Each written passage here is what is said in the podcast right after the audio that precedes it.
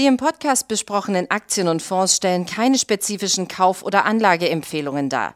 Die Moderatoren oder der Verlag haften nicht für etwaige Verluste, die aufgrund der Umsetzung der Gedanken oder Ideen entstehen. Hallo und herzlich willkommen zu Money Train Podcast.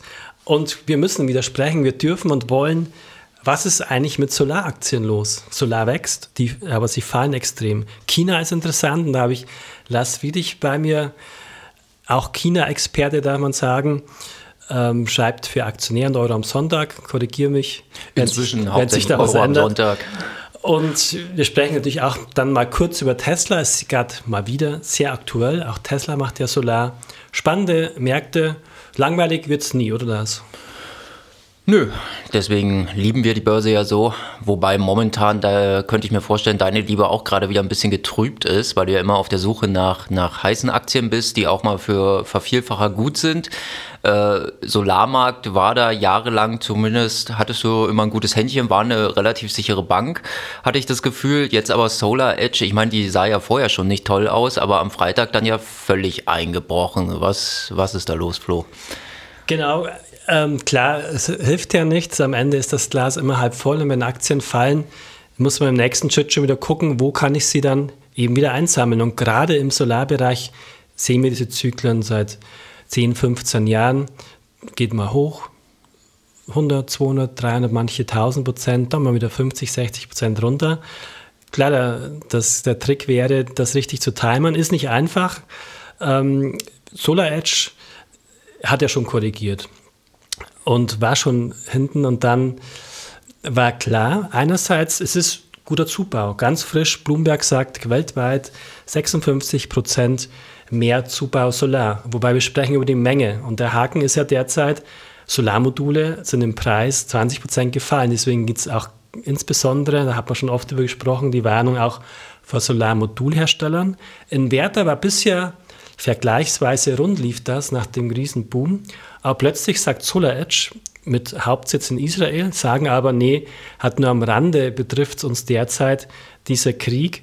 Hauptproblem ist überraschend viele Stornierungen aus Europa und SolarEdge. Stornierung? Genau, Stornierungen. Und SolarEdge sagt eben plötzlich, nee, statt im Q3 statt wie gedacht bis zu 930 nur 730 Millionen Dollar Umsatz und operativer Gewinn schlägt es besonders fies ein, statt 135 Millionen Dollar Dollar nur 31. Daher auch die Aktie zweistellig nach unten gerauscht und in Zippenhaft genommen wurde SMA. Ja, das ist so jetzt der Stand. Ja, und nu, Kuvaris, Solarindustrie, du hast ja schon angedeutet, vielleicht jetzt sogar wieder ein Punkt, wo du sagst, ah, da gucke ich jetzt mal genauer hin, äh, Stichwort Zyklen und man soll ja eigentlich, wenn es tief ist, kaufen. Genau. So die Theorie. Also was wir machen, Beispiel SMA Solar, wir hatten ja gekauft vor Jahren. Im, so, im Holzstock-Report. Genau, im hm. Depot 2030. Wir hatten dann zu Beginn 70 und was ich gerne mache, eben Teilverkäufe zuletzt. Und mittlerweile hatten wir noch 10 von 70 im Depot. Also sprich ge relativ gering gewichtet. Klar freut es uns trotzdem nicht, dass wir nochmal auch hier zweistellig abgetaucht sind. Aber ich sehe das als Erinnerungsposition die ist klein genug, um sowas durchzuhalten und man ist dann dabei und kauft dann wieder nach, wenn es dreht. Noch dreht es charttechnisch ganz klar nicht. Und ich höre so aus der Branche ähm, von Solawatt zum Beispiel eine interessante Erklärung, was da eigentlich passiert ist, weil das überrascht ja dann trotzdem viele Analysten. Ja, ähm, ja man hat es ja auch an der Kursreaktion ja. gesehen, dass es offenbar noch nicht ganz eingepreist und zwar, war. Aussage ist die, und Solawatt ist ja mitten im Markt ein großer Solaranbieter es gab einen regelrechten Rausch, den haben wir alle mitbekommen.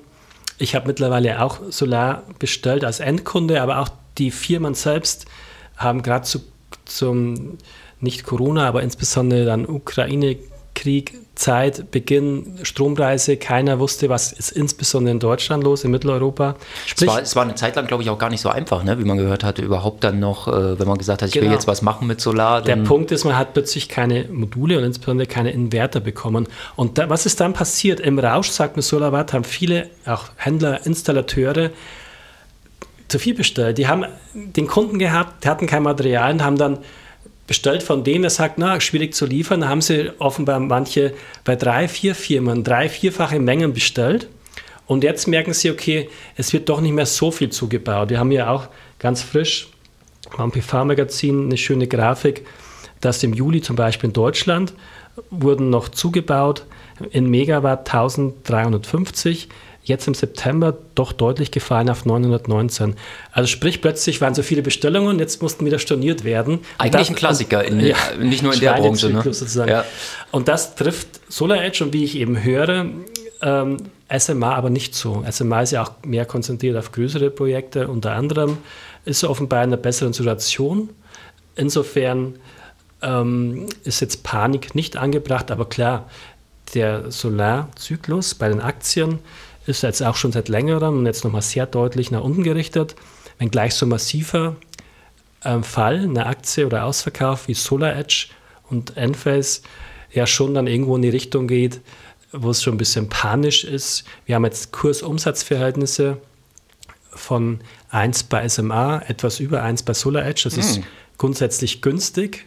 Wenn man sich durchsetzt gegen die Konkurrenz, die ja auch zunimmt, auch das ein Punkt. Als ich mir jetzt bestellt habe, Solaranlage, waren Dutzende Möglichkeiten, auch von Huawei und chinesischen Anbietern mittlerweile Inverter zum Beispiel zu verbauen. Huawei hat Solar auch im Angebot? Genau. Abgefahren. Und Your Dreams liefert Batterien beispielsweise, mhm. auch für mich jetzt dann. Und aber klar, am Ende wird es wieder drehen, das Ganze. Aber ich würde da noch eine gewisse Vorsicht walten lassen, genau zur Bewertung. Wenn man jetzt guckt, Solar Edge KGV 11 jetzt vermeintlich, aber ich habe gerade bei Bloomberg noch gecheckt, die Analysten reagieren jetzt natürlich und haben jetzt teils die Gewinnschätzungen einfach mhm. mal für nächstes Jahr auch halbiert. Also plötzlich sprechen wir von KGV von 20. Das ist dann schon kein Superschnäppchen mehr.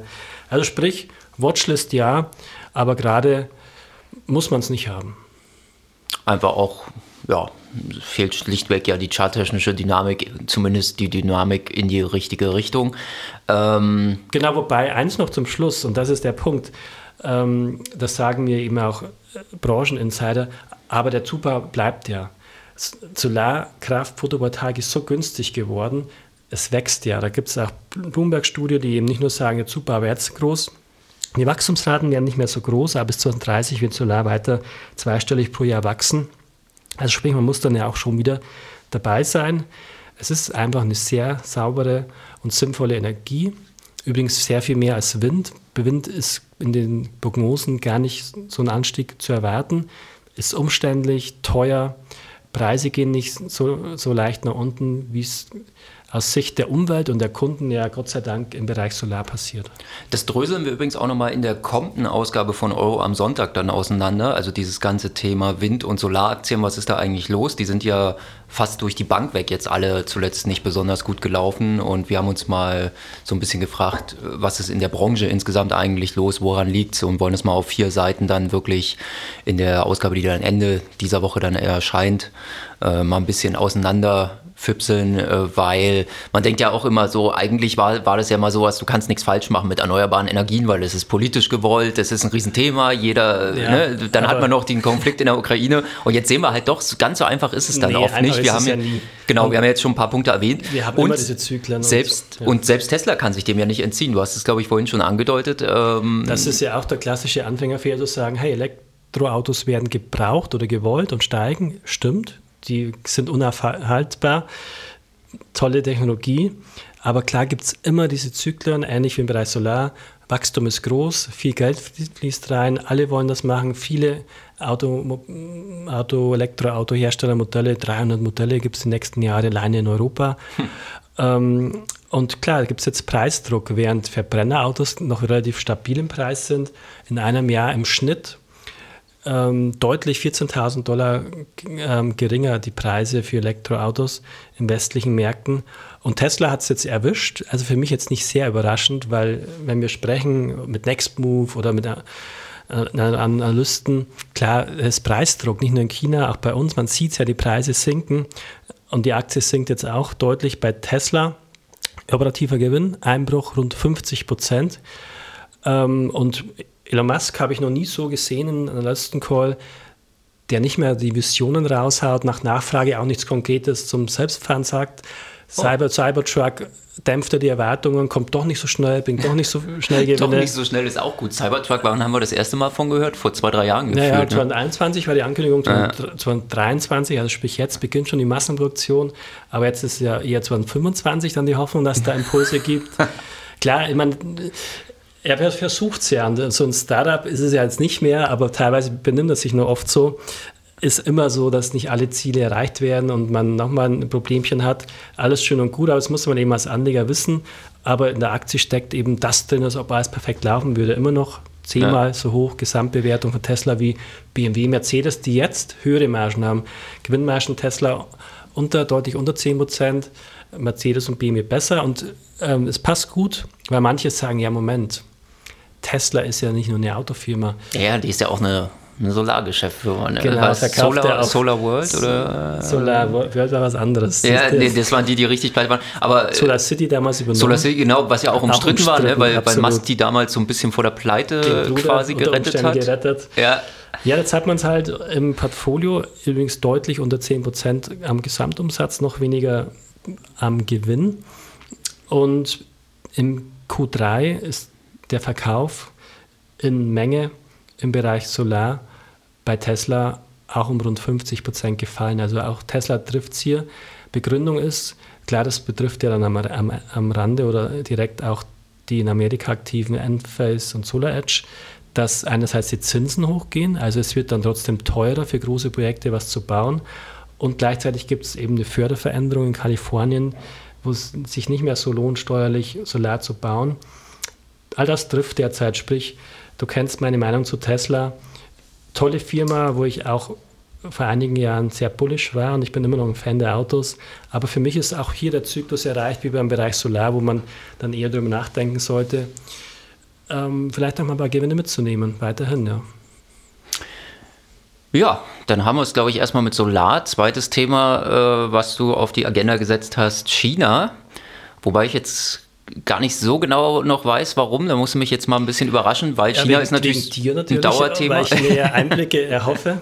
Und natürlich Xiaomi ist die Aktie, auch Stichwort Elektroauto, die sich sehr gut schlägt, eine Depot 2030 Aktie, hm? die sich gut hier die relative Stärke zeigt. Man muss, muss sagen, so, so, China insgesamt, die Erholung, äh, die wir dann mal zu Jahresbeginn gesehen haben, äh, ist ja schon fast wieder überall weggebröselt. Bei Xiaomi habe ich gesehen, äh, die kämpft zwar, aber die kämpft wacker und die hat, glaube ich, so vom Tief immerhin 30, 40 Prozent gemacht. Ein gutes Zeichen, ja. Klar, Xiaomi hat diese Elektroauto-Fantasie und wichtig für mich ist, das ist eben keine Elektroautofirma, wo ich ja, du weißt, eher skeptisch bin, aber das Hauptgeschäft sind Smartphones. Manche glauben, denken ja vielleicht langweilig, wobei jetzt der Xiaomi-Chef ganz aktuell nochmal gezeigt hat, aber wir gewinnen Marktanteile. Es gab hier Preisdruck, mhm.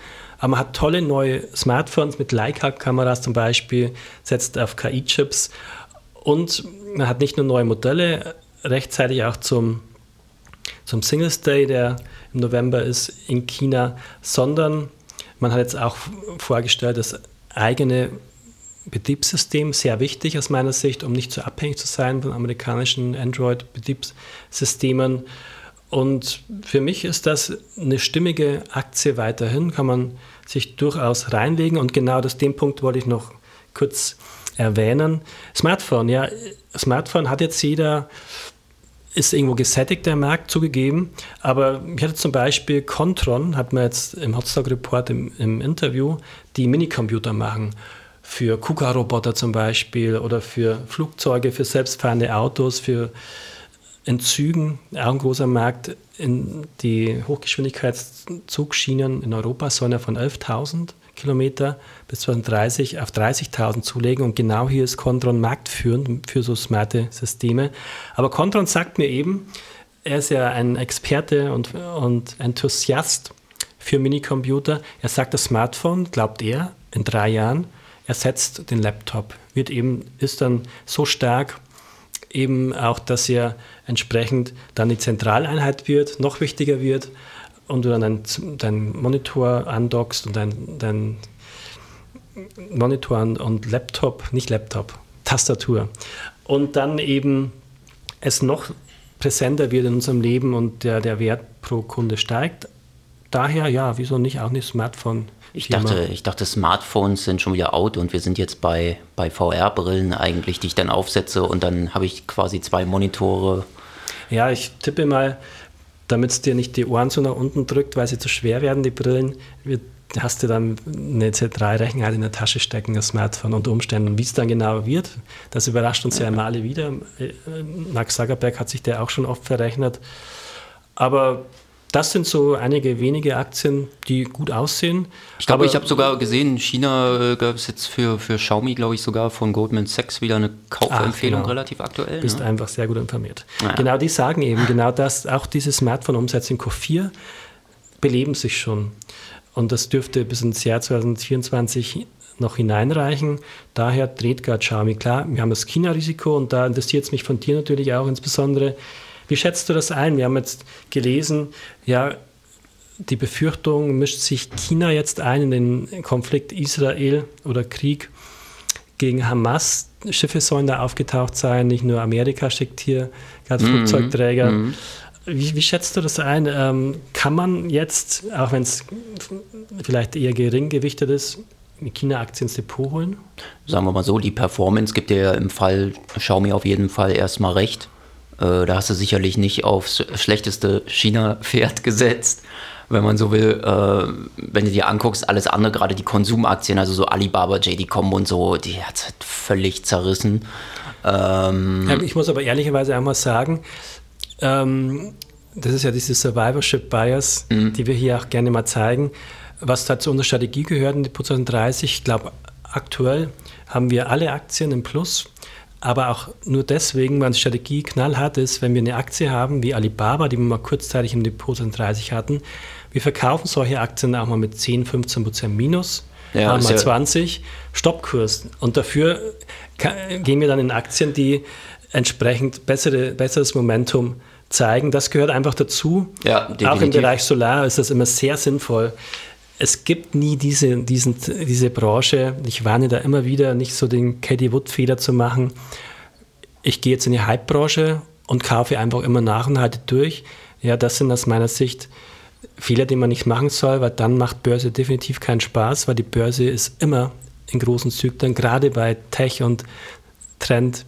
Ja, und wir, wir haben es ja so oft schon selber gesehen hier, dass Aktien irgendwie 300, 500, 1000 Prozent ins Plus laufen und dann fangen sie an zu bröckeln und dann ist nur die Frage, oh, jetzt nochmal nachkaufen, nochmal nachkaufen, nochmal nachkaufen. Und am Ende sitzt du noch auf von deinen, ich sag mal, 1000 Prozent Gewinn, die es mal waren, vielleicht zwei, drei Jahre später sitzt du noch auf 50 Prozent Gewinn, hast aber dreimal nachgekauft und hast dadurch einen schlechteren Einstiegskurs. Also insofern ist das, was du da machst, sicherlich natürlich so die, gerade wenn man so ein bisschen bei Hotstocks, ne, die ja auch spekulativer von der Natur aus und volatiler sind, dann die sinnvollere Variante, auch mal irgendwo einen Schlussstrich zu ziehen, wenn man merkt, okay, läuft jetzt gerade nicht so, wie man sich erwartet hat. Und wenn du mich jetzt fragst aus börsenpsychologischer Sicht, wann ist Beispiel in einer Solaraktie, Beispiel in einer gehypten Elektroautoaktie, wann ist das tief erreicht? Das ist eben dann oft genau dann erreicht, wenn diese Hyperfans und Bullen, die immer wieder nachkaufen oder einfach durchhalten, wenn die dann irgendwann, weil sie zu hoch gewichtet haben, verkaufen müssen oder die Geduld verlieren und dann unten verkaufen. Wenn du die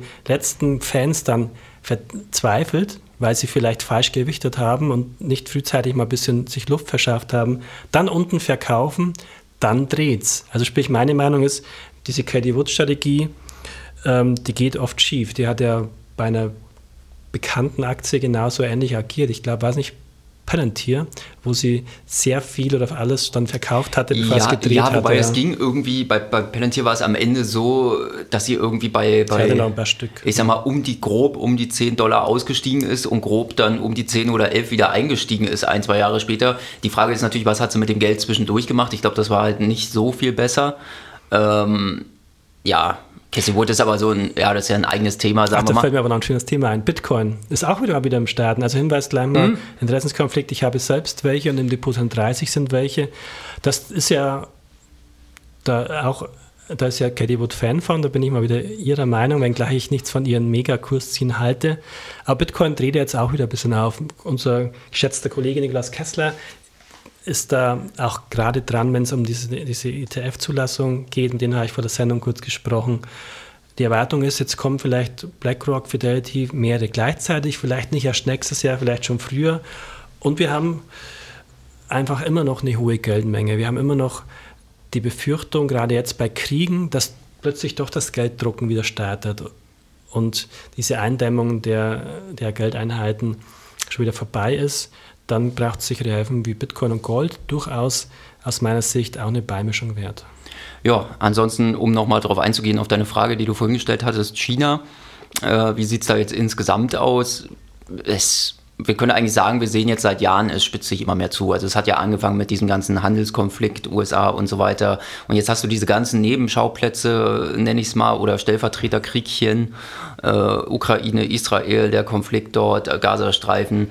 Äh, und du merkst halt auch jedes Mal, China ist auf der Seite von Russland tendenziell eher ein bisschen mehr, also positioniert sich natürlich, macht es halt, wie es China immer macht, ne? die äh, positionieren sich ja auch nicht zu sehr auf der Seite des Verlierers, ähm, aber es gibt dann schon die Äußerungen auch auf, auf diplomatischem Wege und so und, und alleine wie, wie sie dann praktisch handeln, wo man merkt, okay, man tendiert halt zur, zur anti-westlichen, also zum, zum Gegenpol, natürlich so. Ähm, würde man auch nicht anders erwarten, wenn wir ehrlich sind. Äh, und jetzt im Fall Israel-Palästina wieder genauso, dass sie es halt äh, so ein Stück weit Richtung Palästina tendieren, wie du schon gesagt hast. Äh, Amerika schickt jetzt seine, seine Kampfschiffe ein bisschen verstärkt, auch seine Präsenz wieder. Straße von Hormuz ist ja immer so ein Thema, wo halt die, das Öl durchgeht, wo der Iran aber Interessen hat. China schickt jetzt im Gegenzug ein bisschen, zeigt auch mal Flagge. ich habe neulich auch mal gelesen, gab wieder in den letzten Monaten wohl mehrfach Zwischenfälle, dass chinesische Kampfjets bedrängt haben, wieder US-Einheiten Seiten dann. Du hattest ja das sehr interessante Interview. Habe ich dich darum beneidet mit Ray Dalio, von ja. dem ich sehr viel halte, der schon vor einigen Monaten bei uns im Aktionär gewarnt hat, es läuft auf einen großen Konflikt der Großen auch hinaus. Also das ja, der, der halt diesen, diesen, diesen Weltkonflikt sieht, ne? Ja. zwischen die, diese Polarisierung der Welt äh, in, in Westen und äh, dem Gegenpol. Also nehmen wir mal China, Russland, die arabischen Staaten, so, die ihr eigenes Ding machen wollen. Indien, wo man nicht so genau weiß, sind sie jetzt eher uns zugeneigt, sind sie eher den anderen zugeneigt. Ich glaube, die sind da auch gerade relativ opportunistisch, so wie sie sich verhalten. Äh, ja, und das Problem ist, das kannst du natürlich sagen, auch wieder, und ich glaube, den Fehler sollte man jetzt vielleicht als Anleger nicht machen, dass man auch sagt, ach, das ist jetzt bloß so ein Hype-Thema, was abgeflaut ist äh, und, und jetzt ist China gerade so ein bisschen aus der Mode, kommt dann aber total wieder, sondern ich glaube, das ist so ein Ding, das, äh, das ist nicht erledigt in, in, im nächsten Quartal, sondern da reden wir einfach bei, bei weltpolitischen, tektonischen Verschiebungen, die können halt Jahre und Jahrzehnte dauern im Zweifelsfall. Genau. Jetzt kann man natürlich sagen, gut, das ist ja aber größtenteils schon eingepreist bei China-Aktien. Mm, und Sicherlich wirst du auch mal eine Gegenbewegung sehen, wenn es jetzt tatsächlich dazu kommt. Es wird ja schon so ein bisschen antizipiert gerade, dass man sagt, okay, das Konsumklima in China hat jetzt vielleicht das Tief schon gesehen, erholt sich so ein bisschen wieder. Chinesische Regierung schiebt Stimulus rein. Aber wir haben auch da strukturelle Probleme, zum Beispiel im Immobilienmarkt, die halt immer noch nicht gelöst sind. Also man hat es jetzt gesehen, äh, seit zwei, drei Jahren ist ja das große Thema Evergrande, äh, einer der größten Immobilienkonzerne der Welt, der einfach äh, auch der, der weltweit am meisten verschuldete. Und die hatten eigentlich eine, eine Restrukturierung ihrer Schulden bis vor kurzem fast durch, sage ich mal. Und äh, dann war es halt doch nicht durch, äh, weil dann zum Beispiel die chinesische Regierung und Behörden haben selber dann ein paar Manager festgenommen bei Evergrande, weil sie gesagt haben, hey, ihr mauschelt da irgendwie rum, wir haben da einen Verdacht. Ähm, das kam dann halt raus, wurde lief über die Agenturen und dann hieß es ja, wenn, wenn die Manager festgenommen sind, darf aber der, der Konzern gerade kein neues Geld aufnehmen. Das heißt, die ganze Restrukturierung und Umschuldung also klappt nicht. Risiko ist noch drin. Und also du hast auf, auf vielen Fronten das China-Risiko. Das ist nicht nur politisch und sozusagen. Und das politische Risiko, gut, da kann man natürlich sagen, ein Stück weit. Äh, im blödesten Fall droht dir natürlich sowas wie in Russland damals, dass es, dass es wenn es jetzt zum heißen Konflikt kommt, dass es dann auch eine Enteignung irgendwie geben kann, gegenseitig.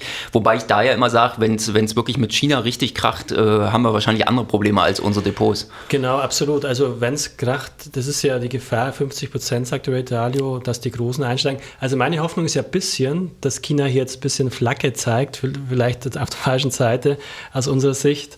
Aber als Punkt eins glaube ich, die Verbrechen in Israel waren aus meiner Sicht zu brutal, als dass der Konflikt an sich sich schnell abkühlt. Mhm. Gleichzeitig ist ja jetzt meine Hoffnung, wenn man dann auch irgendwo Hoffnung sehen darf und kann, dass zum Beispiel vielleicht dann trotzdem, und Biden hat offenbar angekündigt oder gebeten, nicht zu schnell den Vormarsch zu machen. Vielleicht, meine Hoffnung ist, Biden und Amerika spricht mit China, dass man vielleicht verständ, sich verständigt, greift hier mal nicht ein, in diesem Konflikt.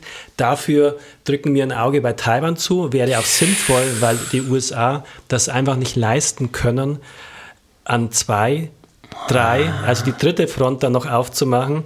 Also man sieht ja, dass im Fall Ukraine nicht so leicht war, wie er hofft.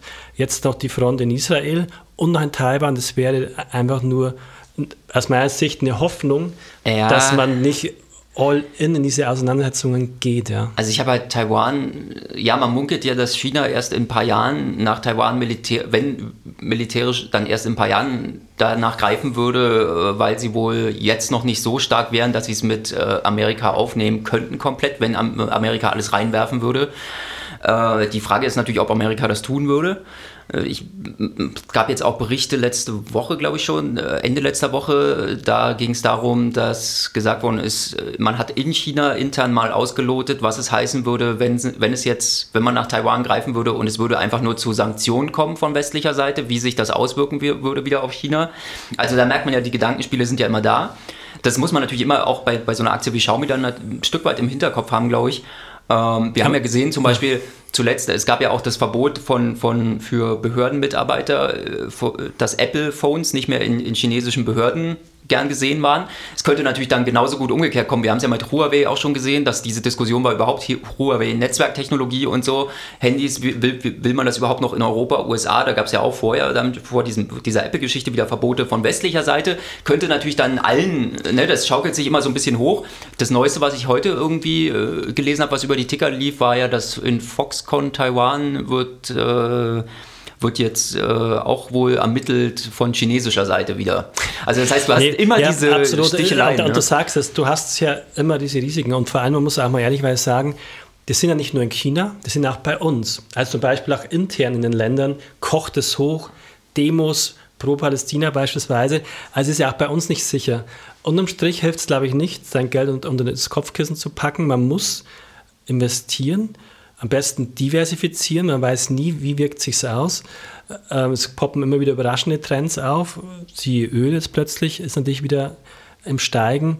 Aber unterm Strich fürchte und denke ich, bleiben eben Sicherheitsaktien, der ganze Sektor, ein Trend. Die Sicherheit ist nicht besser geworden, schon die letzten Jahre, bei uns auch, und wird nicht besser, wie man sieht. Also sprich so Firmen wie Axon, die ja nicht nur klassischen Taser machen, sondern auch Kameras, Drohnen mittlerweile einsetzen, selbstfahrende kleine Roboterautos für Sondereinsatzkommandos.